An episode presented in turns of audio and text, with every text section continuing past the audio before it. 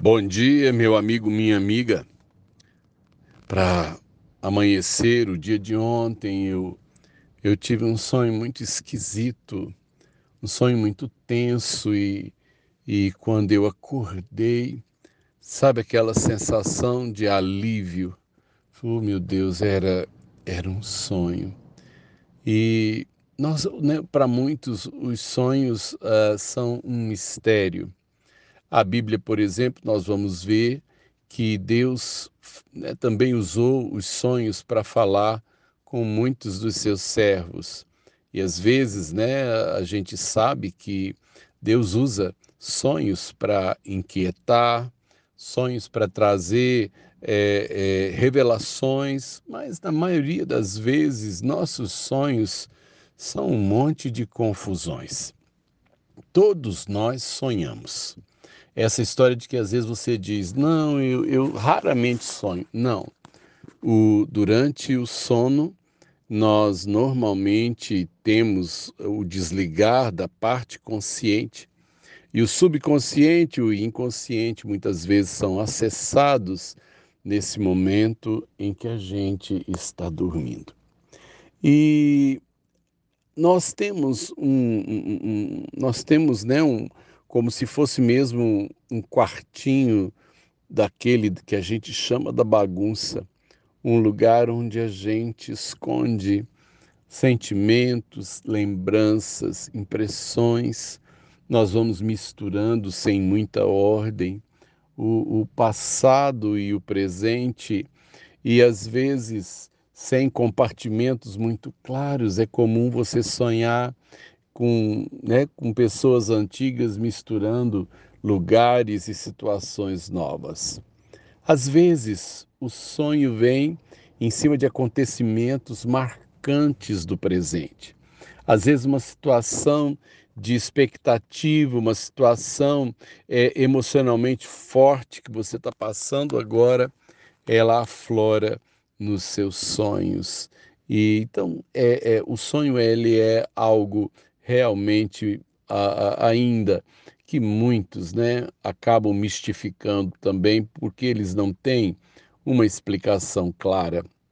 Muita gente fala: ah, você sonhou com cobra, você sonhou com isso, você sonhou com aquilo, você sonhou com água. Aí eles dão N explicações e muitas dessas são meras sugestões para que, na verdade, tente dar sentido a alguma coisa que não tem.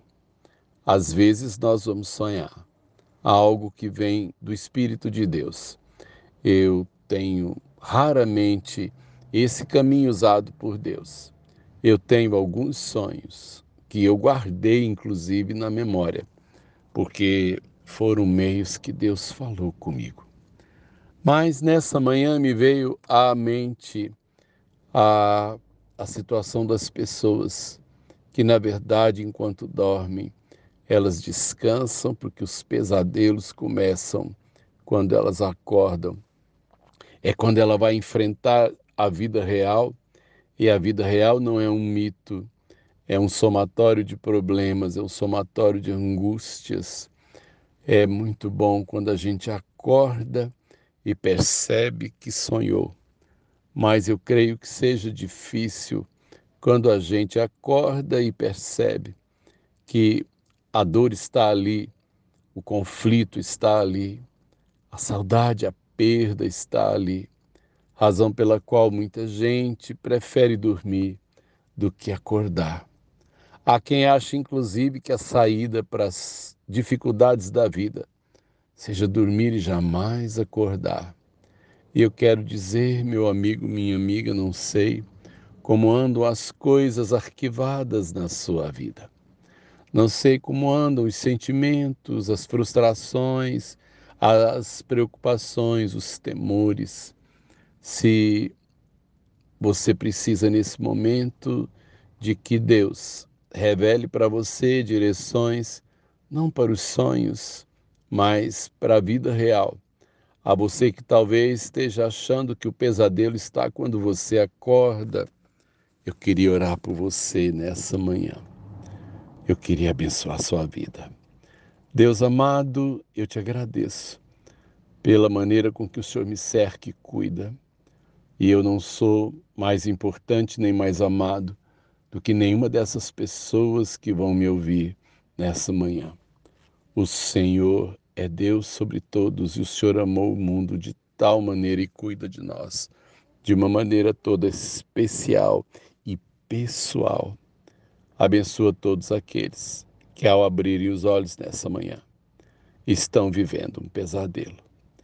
Eu oro por eles, na autoridade, Senhor, do nome de Jesus. Amém. Sérgio de Oliveira Campos, pastor da Igreja Metodista Goiânia Leste, graça e paz.